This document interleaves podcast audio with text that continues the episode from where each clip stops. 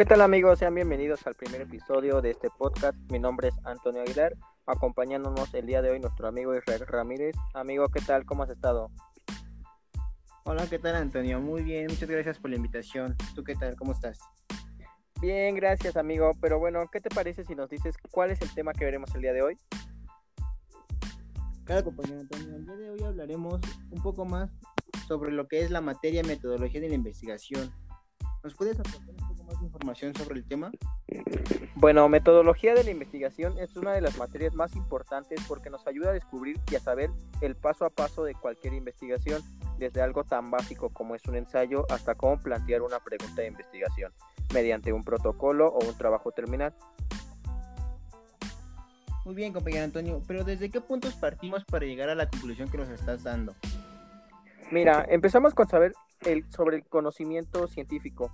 Bueno, se caracteriza porque exige precisamente el estudio, análisis y explicación de los hechos que se definen como problemas, en donde se exige una, una mecánica en la que se tenga que llevar el paso a paso.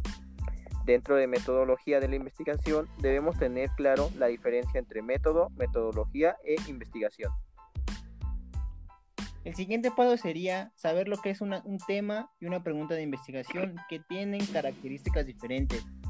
Un tema emerge de la, realidad y nos ayuda a aterrizar el problema, junto con una muy buena pregunta de investigación para así generar la idea principal. Con base en eso surge una hipótesis, una correcta pregunta, dejando claro llegar a nuestro objetivo de investigación.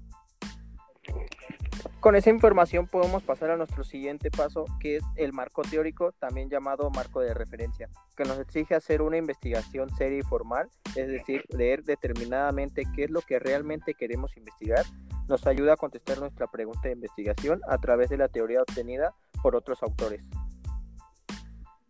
El siguiente paso sería saber lo que es un diseño de investigación, que es un plan estructurado y específico de cómo llevar a cabo la investigación. Algunas características son neutralidad, fiabilidad, validez y generalización. Entre estos encontramos tres tipos de diseños principales, los cuales son cuantitativo, cualitativo y mixto. Bueno, el siguiente punto serían las técnicas de recopilación de datos. La selección de un método depende de quién posee la respuesta a la pregunta de investigación y la posibilidad de indagar en este ámbito. Todo depende de cuál es el objetivo de la investigación y cuáles son las posibilidades reales. Existen dos grandes clases de métodos. El primero es, son los que implican interacción directa con las personas como pruebas, cuestionarios y entrevistas el segundo son, son de cierta forma indirectas, que son observación de fenómenos, el análisis de documentos, objetos, dispositivos, obras de arte, etc. El siguiente paso es saber las estrategias de búsqueda. Cuando empezamos una búsqueda nos encontramos con una gran cantidad de sitios, de los cuales hay que aprender a diferenciar los sitios que son realmente de calidad. Algunos tips son utilizar un navegador que sea más de nuestro acomodo, hacer uso de marcadores, guardar las direcciones que visitemos y no utilizar fuentes terciarias.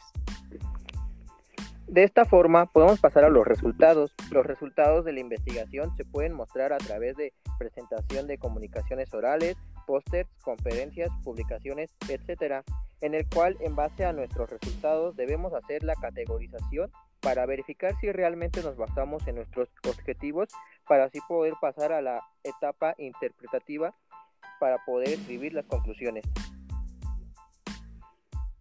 Ya con eso llegamos a nuestra fase final de investigación, que debemos tener claro el objetivo de nuestra investigación para afinar los detalles y darle un mejor sentido a nuestro trabajo.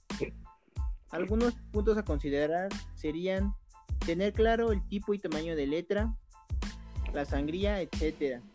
Tener claro nuestras palabras clave. Tener bien definido nuestro título. Debe ser afirmativo, no pregunta. Y en algunos casos, elaborar un póster para reflejar los hallazgos de nuestro trabajo de investigación.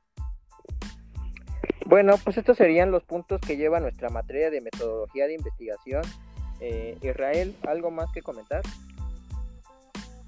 No, compañero Antonio, pues ahora sí que estos son los puntos más importantes para conocer lo que es nuestra materia. Y al parecer se nos acabó nuestro tiempo, compañero Antonio. Un placer estar contigo en este programa. El placer es mío. Hasta luego, nos vemos, Antonio.